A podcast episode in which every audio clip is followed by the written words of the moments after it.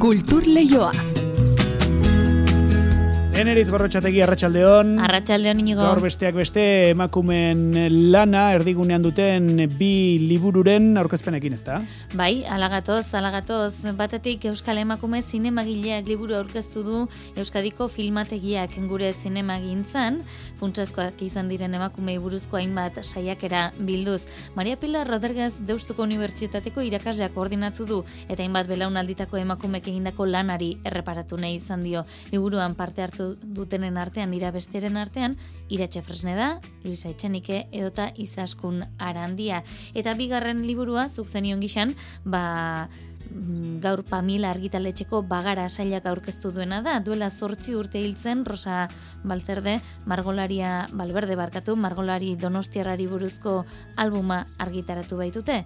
Maialen Lujan bidazle eta bertxolariak eh, eta Arrate Rodriguez irudigileak sortu dute, traste arrunten barruan, zuk zer ikusten duzu galdetzen duen liburua. Mm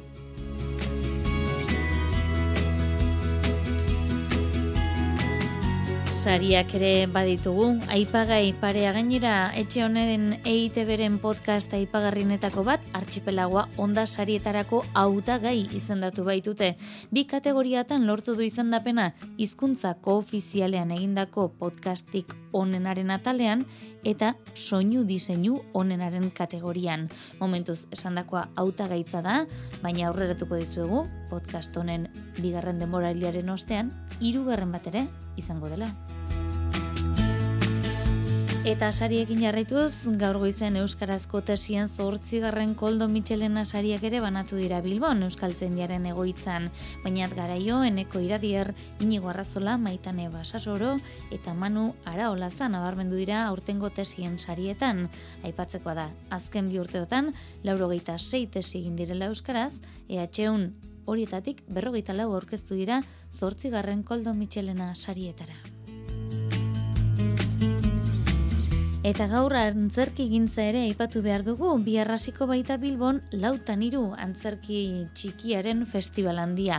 Hoi bezala Euskal Zaindia kantolatu du, Kafe Bar Bilbao eta Bira kulturgunekin batera, eta Bilboko udalak babestu du bosgarren edizio hau ere. Ba, kultur lehioan espero dugu, Iñaki Mendizabal, Euskal Zaindiako komunikazio arduraduna, antzerki jaialdi honen ingurukoak azaltzeko. Arratxaldeko ordubiak eta hogeita amasei minutu ditugu, zabaldezagun ba asteazkeneko kultur lehioa, hori bai, lehenbizi, arratsalde handa izuela guzti guztioi. Kultur lehioa zabaltzeragoaz, Euskadi irratian.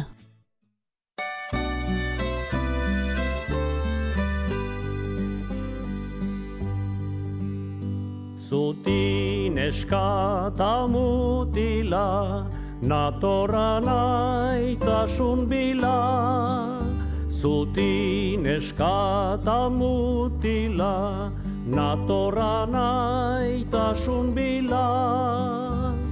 Itxaropen entzabaltzaile, da gabonetako eskila. Datorren uda berria, bai zuen zati zandadila, zuen zati zandadila.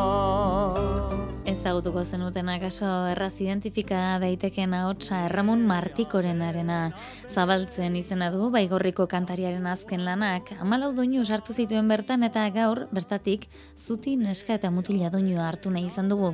Izan ere, laurogi urte bete ditu gaur artistak uin bidez bada beraz, zorionak bidaliko dizkiogu kultur lehiotik, eta jarrai beza guri horrelako doinuak oparitzen. Beti aurrera joan dadien zuen zaidago nerria, zuen zaidago nerria. Eta doinu hauekin emakume zinemagileek egindako lanari erreparatuko diogu. Hala, Euskal Emakume Zinemagileak liburu aurkeztu du Euskadiko filmategiak. Gure zinemagintzan, funtsezkoak izan diren emakumei buruzko hainbat saiakera bilduz. Maria Pela Rodríguez Deustuko Unibertsitateko irakasleak koordinatu du eta hainbat belaunalditako emakumeek egindako lanari erreparatu nahi izan diote. Liburuan parte hartu duten artean dira, Iratxe Fresneda, Luisa Etxenik edota Izaskun Arandia. Ainoa Agirre lankidea izan da aurkezpenean. Euskal emakume zinemagilei eskainitako liburu honek lau zati ditu. Lehen zatian, estetika, forma eta gaien aldetik zer nolako lanak egin dituzten aztertzen da. Bigarrenean berriz, emakumen dokumentalgileen lanai egiten zaielekua, kimuak programari eskainitako atala ere badago, eta literatura obren egokitzapen zinematografikoak ere aipatzen dira zati horretan.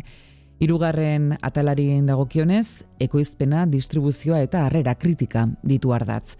Emakumeak egindako lanari babesa, bultzada eta ikusgarritasuna emateko, elkarte eta zinemaldi batzuk egindako lanari aitortza ere egiten zaio zati horretan. Izaskun arandia, hemen elkartearen zuzendaritza taldeko kide da.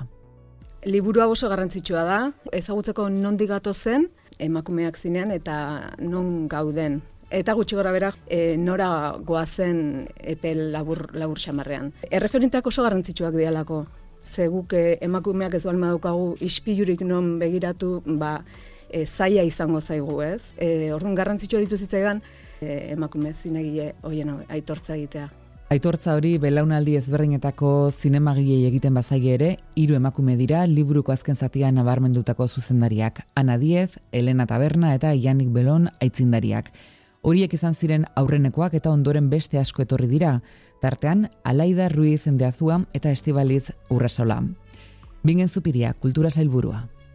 Nokaren fruituetako bada adibidez e, Berlinen, Estibalitz Urresolak aurkeztuko duen 20.000 espezies de abejas e, 2000 uste dut izan zuela aukera proiektu honetara etortzeko eta bertatik jaso du mentoretza. Baina emakumea ez da zuzendaria bakarrik.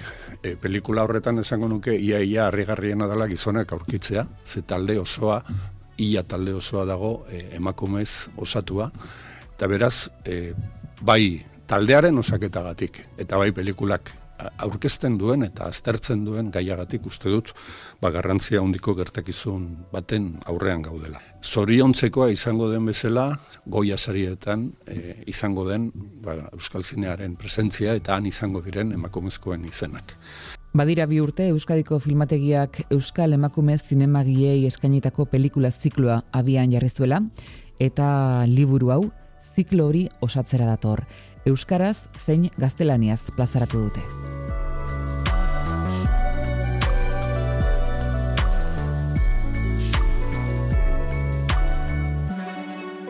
Pamela argitaletxeko bagara sailak berriz emakume artisten ezagutza helaraztea du helburu eta ezagutza hori transmititzeko bidean duela zortzi urte zendu zen Rosa Valverde margolari donostiarrari buruzko albuma argitaratu du. Aurretik Ester Ferrer eta Maripaz Jimenez artistei buruzkoak plazaratuak ditu. Traste arrunten aurrean zuk zer ikusten duzu? Da liburuaren izenburua. Artistak bere konposizioetan objektuen arteko harreman bereziak sortzen zituen eta. Maialen Lujan bidazle eta bersolariaren da testua eta Arrate Rodriguez irudigilarenak dira marrazkiak. Mari Jose Uriak hitz egin du bi egileekin Rosa Valverde artista plastiko garaikideak margolan ez gain objektu desberdinekin osatzen zituen arrazioak, ezaguna dira sortzen zituen kutsak eta irudimenerako gonbidapen bikaina eraikitzen zuen. Santelmun ere erakusketa antolatu zen Rosaren kutsekin bere iloba Isabel Saguesen eskutik. Pamielako bagara saileko zuzendari diren garazi ansak eta aizea barzenilak nabarmendu dute artistaren sortzeko prozesua lan egiteko modua islatu nahi izan dutela. Arrate eta maialenen bidez, ba, proposamen hori kutsena ekarne genuen ba, liburuan formatura, ez?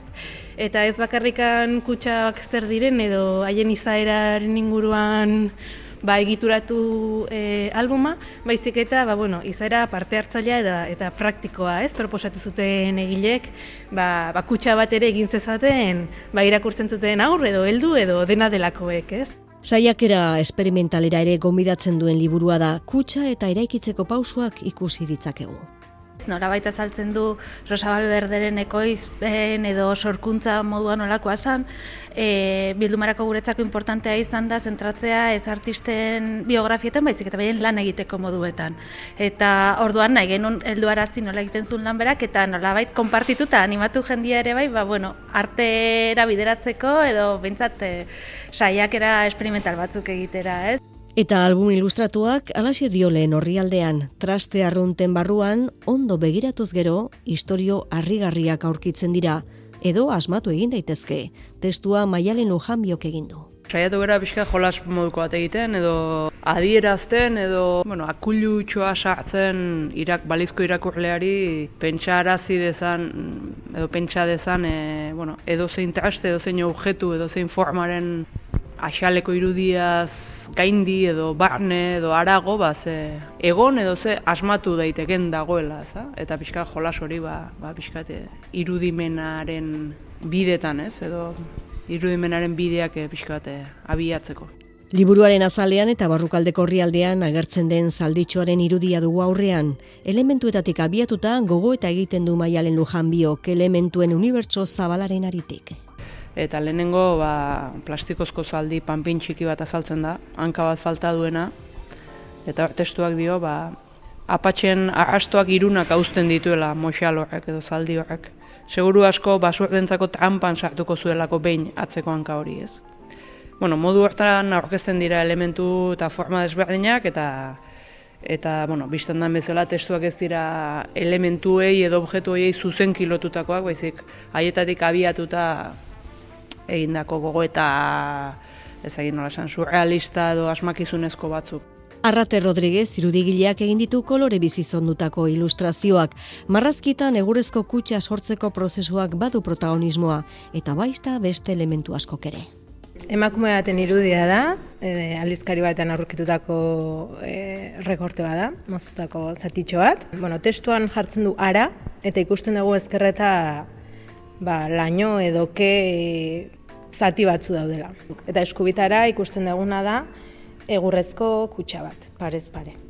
Traste arrunten barruan zuk zer ikusten duzu, Rosa Balberde eta kutsak izeneko album ilustratuak pamielak argitaratu du.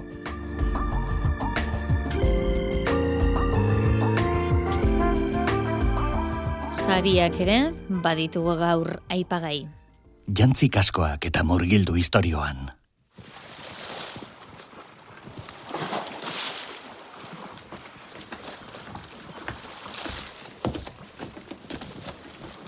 Estriborrera, Nizar! Pixka bat gehiago. Gehiago. Etxe honen eite beren podcast aipagarrinetako bat artxipelagoa entzuten ari garena onda sarietarako hautagai izendatu dute. Bi kategoriatan lortu du izendapena, hizkuntzako ofizialean egindako podcastik onenaren atalean eta soinu diseinu onenaren kategorian. Ulun mediarekin egoitzetako sailonena momentuz hautagaitza da eta martxo erdian jakinaraziko dute ama kategorietako irabazleak nortzuk izango diren saria lortuko duten edo ez jakin bitartean baina, guk aurreratu dezakeguna zera da. Archipelagoa podcast honen bigarren denboraldiaren ostean, hirugarren bat ere izango dela. Horixe, gaurko albistea, Archipelagoa, 2008ko onda sarietarako izendatu dutela bi kategoriatan hizkuntzako ofizialean egindako podcast onenaren atalean eta soinu diseinu onenaren atalean. Urtarrilaren amabian iritsi zen. Tsunami erraldoi bat aurrez sekula ikusi ez bezalakoa. Eta oraingoan ez zuen planetaren txokoa aztu batean kolpatu. Ba, sari izan da, izan daitezkeenetatik, sari direnetara. Koldo Michelena sariek azken bi urtetan izan diren Euskarazko tesirik onenak saritu baitituzte. Eta bere zortzigarren edizioan, dereduaren eta eskola demokratikoan inguruko tesiak saritu dira, gizarte arloetan, arlo zientifikoetan, biogenetika, bosgesaren eta teknologia kuantikoen inguruko ikerketak izan dira saridunak ikerzabalak dituxetasunak. Koldo Michelena sariek amasei urte eta sortzi edizio daramate akademiaren alorreko euskarazko ekarpena saritzen, hain zuzen ere lan hauen gailurra den tesien ere muan. Bi urtero saritzen dira bost alorretan banatuta, Euskaltzaindiako presidenteten Andres Urrutiak aipatu bezala, hizkuntzarekiko konpromesuaren zeinuak dira. Konpromisua, Euskara, aukeratu duzuelako. Seguru asko, hemendik urte batzuetara, konpromiso hori berez izango da, eta ez dugu hitz egingo konpromisoari buruz. Baina nik uste dut konpromiso horrek eskatzen diguna normaltasunara eramatea eta da onelako lanak euskaraz gauzatzea. Artearen eta giza zientzien arloan peinat garaio gailendu da D ereduko gazteizko bi eskolaren indarguneen inguruko lanarekin eta gizarte eta zientzien eremuan maitane basasoro izan da zerituna eskola demokratikoak erekitzeko giltzarrien inguruko tesiarekin. Gorazarrea edo egin nahiko nuke, Euskararen bizi berritze prozesuan, komunitatearen ertzetan dauden e, talde guztiei, gorazarrea zientzia Euskaraz egiten dugun hoi. Antzuola herri eskolan e, bakotkatuta dago, ezkuntza arloan gabiltzan ontzako maltxor preziatua da, ikasleen parte hartzean inguruan izan da.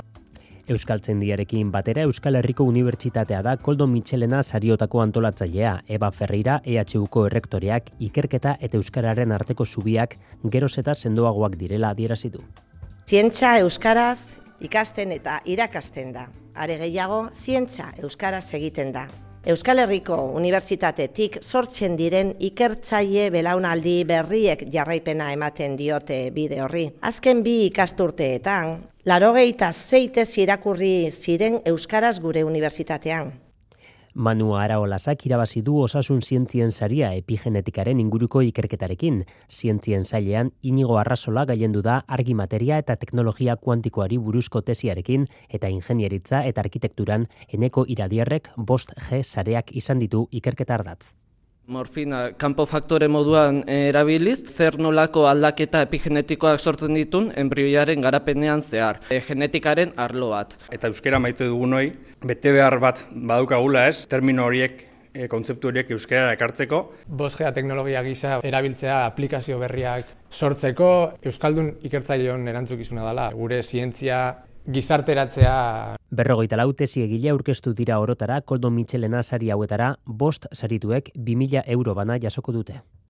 Kultur Leioa, Euskadi Irratian.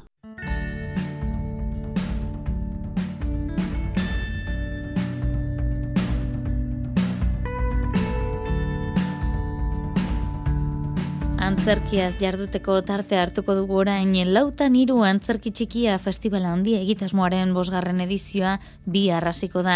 Eta datozen lau ostegunetan dramaturgia jorratuko dute. Euskal Zendiak antolatu du, Kafe Bar Bilbao eta Bira Kulturgunekin batera, eta Bilboko udalagoa bestu du oi bezala. Baina antzerki jaialdi honen berri emateko gurekin dugu Iñaki Mendizabal Euskal Zendiako komunikazio arduraduna. Arratsalde on deizu Iñaki eta ongi etorri kulturleiora. Bai, eskerrik asko. Esku bete lan duzu gaur sari ematea, biharkoa prestatzea? Bai, baina oso posik gaude. Oso posik, e, ba, urtero programatu izan dugulako, pandemia, badakizu pandemiak bi urtetan kontuak zail jarri dizkigu, baina baina oso posik gaude. Ba, indar berretuta eta eta ideia berriekin, eta lan politak ikusteko parada izango du orten ere. Mm Ez zen aurretik komeni da esatea kaso, lautan hiru egitasmoaren helburu euskarazko antzerkia auspotzea eta antzerkilariei plaza berriak eskaintzea dela, ezta? Bai, bai, bai. Eta bide batez e, Bilboko zazpikaletako euskal giroa pixka bat auspotzea, bai. Mm Aurten berritasun eta guzti zatozte zentzu horretan, ekitaldi ba gutxixiago izanagatik espazio gehiago izango duzuelako e, lanak erakusteko, ezta? Bai, kalitatearen mesedetan hartu genuen erabaki hori, lehen amabi egiten genituen e, lau ostegunez, eta, bueno, lartxo san, ez dago hainbeste e, lan e, labur, eta, eta bueno, e, honekin kalitatea lehenetzi dugu, e, hori batetik, bestetik e, kalderapeko aekaren e, espazioa e, ere, bueno, ba, e, hartu dugu edo gurekin dago, orduan bost espaziotan e, emango ditugu e, lanak, E, gero beste berritasun bat da lautan iruk berak e, babestutako bi, bi kontu izango direla, batetik e, bihar estreina den txixatoki bat zenatokian, mm -hmm. e, patxotelleriak e, orkestenik ez du behar, nik uste. Eta gero, e, hilaren amaseian, solasaldi ezeneratua e, egingo da, horrelako performance moduko bat, eta horra dira izpea goenaga, jokin oregi, enerita artetxe, e, matxalen de Pedro kidatuta, e, horiek ere ez dute aurkesteri behar, mhm. eta hori ere lautan iruk e, babestu eta ekoiztu du. Mm gainerakoak ere, bueno, bai, irakurraldi, sola, e, irakurraldi bat, sola saldi performatiboa aipatu duzu, eta gainerako antzerkiak ere formatu laburrekoak izango dira, ezta? Bai, bai, e, gehienetan, o eta bos minututik berroeira hor, hor e, dira, bai, bai. E, ze esango zenik, zer eskainiko dia urtengoak e, ikusentzulei? Umorea, berregiteko parada, zer gehiago? Ba, danetarik, danetarik, e, kontu biografikoak dira esaterako nire zigilua, e, bihar kalderapekon e, programatu duguna, alain berzun direna, e, baita otzaila beratzean esazpikatu gaztetxan ikusiko den igaro, maren bazterretxearena, hoiek pixka bat identitateari buruz, eta hitz egiten dute, gero humorea egongo da Daisy Crazy e, josune bele demendita balda nege barrarekin, e, e, absurdoa, manaiatzen dute oso oso ondo, e, raskan naska ere e, programatu dugu, aitor binagarretena, e, aitor binagret da e, autore solagarria, e, hor ludopatiari buruz hitz egiten du, baina hainbat eh, hainbat pertsona egiten ditu berak. Gero, bueno, hor daukagu Mikel Martinez ja klasiko bat dena e, Cafe Bar Bilbao saria berak e, irakurriko du, irakurraldi dramatizatu izango da, eta berak esan duenez are gehiago, zeia buruz ikasi dutana eta kasik interpretatuko du. Mm. Beraz, e, e, bueno, denetari daukagu gero kanbila bilduma e, aurkeztuko dugu gure saleen artean ere bai, oi erbilan izango dugu hor, eta amankai, eta iraia liaz, eta bar, beraz, bueno, ba, ba, hori, dramaturgia antzerki gintzari eskainita, eskainita dagoenez, ba, ba, pixka gidoi gintzan eta gidoi larietan jarri dugu arreta, azarritan, baitzalean geratzen direlako. Euskal Zaindiak eh, antolatu du lautan iru, antzerkiarekiko konpromeso hor nabari da, eta aurten gainera Euskal Zaindiak eh, antzerkieko izpena sustatzeko laguntza berri ere eskeniko du, ezta? Udalaren babesarekin. Bai, e, bueno, alboan, albo, alboan ditugu Kafe Bar Bilbao eta bira, esan legez, e, gure pretorianoa dira laguntzaile sutzu eta eta eta jatorrak. Eta e, e, bai, e, zaria iaz eman gabe geratu zen, baina urten berriro ingo da deialdia, eta, bueno, espero dugu, ba, ba jendea orkestea eta 2000 euro dira, e, antzerkilan txiki bat e, ekoizteko, eta hori ekainean edo ja egingo dugu deialdia. Mm Eta oro arringo aldiez zugon bitentzulei, lautan irutara, lautan irura urbildu daitezen? Ba, begira, e, ez, ez dezatela galdu, Bilbo handiko, e, Bilbo handian bizi den jendeak, eta kanpotik ere merezi du, e, bonuak badira gainera, oraingoak e, aztenetakoak e, ba, xautu dira, gastatu dira, hmm. baina e, bonua erosten duenak bi lan ikusteko aukera dauka zazpi eurogatik, eta benetan aurten altxor, altxor e, politak ditugula, e, bai, patu ditudan batzuk, eta beste batzuk ere bai, eta eta gauza ezberdinak. Eta gainera laburra direnez, ba, ba bueno, arratzalde pasa egiteko para ere badu jendeak edo zaletuak eta bat ikusi, gero zerbait hartu eta gero beste bat ikusi eta bueno, mm. hemen ostegunak e, antzerkiaren inguruan pasatzeko e, aukera. Aitzakia bikaina. Primeran, ba, Iñaki Mendizabal Euskal Zendieko komunikazio ardura duna eskerrik asko, gaur kulturleiora hurbiltzearren eta zalpen hauek ematearren, dena ondo joan dadila, eta aurren ere badakizuen mentxa izango gaitu zuela horrelako ekimen berri emateko prest. Ondo izan? Eskerrik asko zegoei.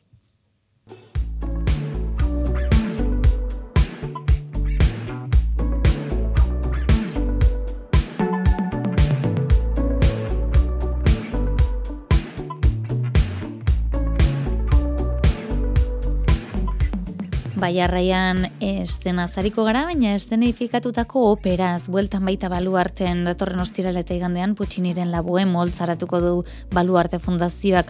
Obietoko opera eta Emilio Sajiren ekoizpena da iruñara dakartzan, dakartena ibilbide luzea duten muntaia Nafarroko Orkestra Sinfonikoak, iruñeko orfeoiko aurkantariek eta gaoko abesbatza lirikoak parte hartuko dute bi emanalditan protagonisten rolak, miren urbi eta bega soprano donostiarrak eta Aimar Hernandez tenorrak jokatuko dituzte.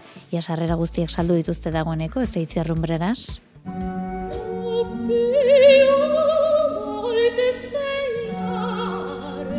Operaren historiako obrarik ezagunenetakoa eta gehien interpretatu denetakoa da Pucciniren laboem. Iruñean ikusiko den ekoizpena duela hogeita irurte obiodoko operan estrinatu zuten Emilio Sajiren zuzendaritzapean.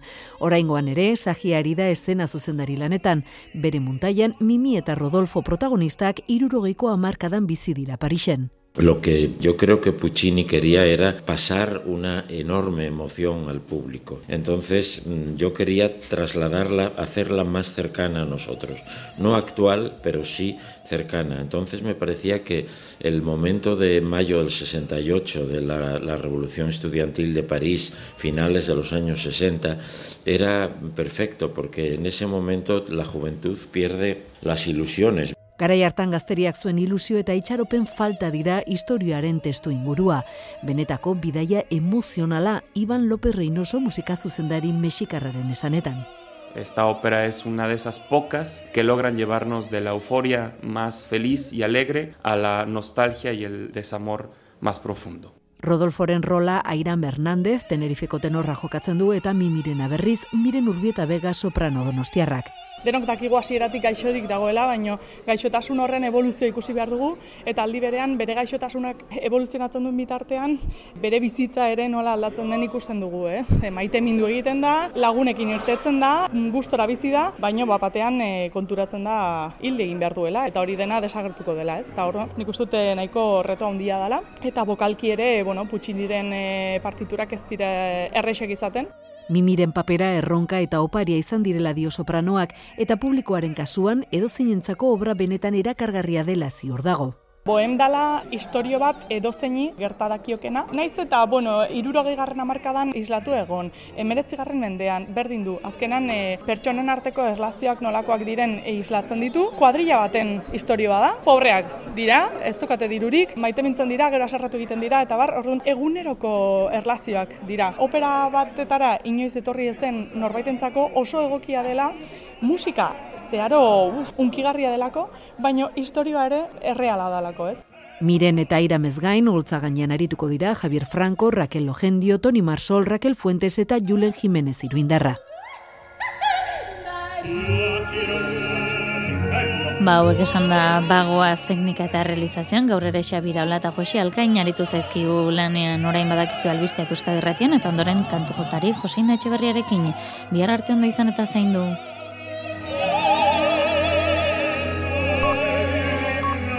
Oh.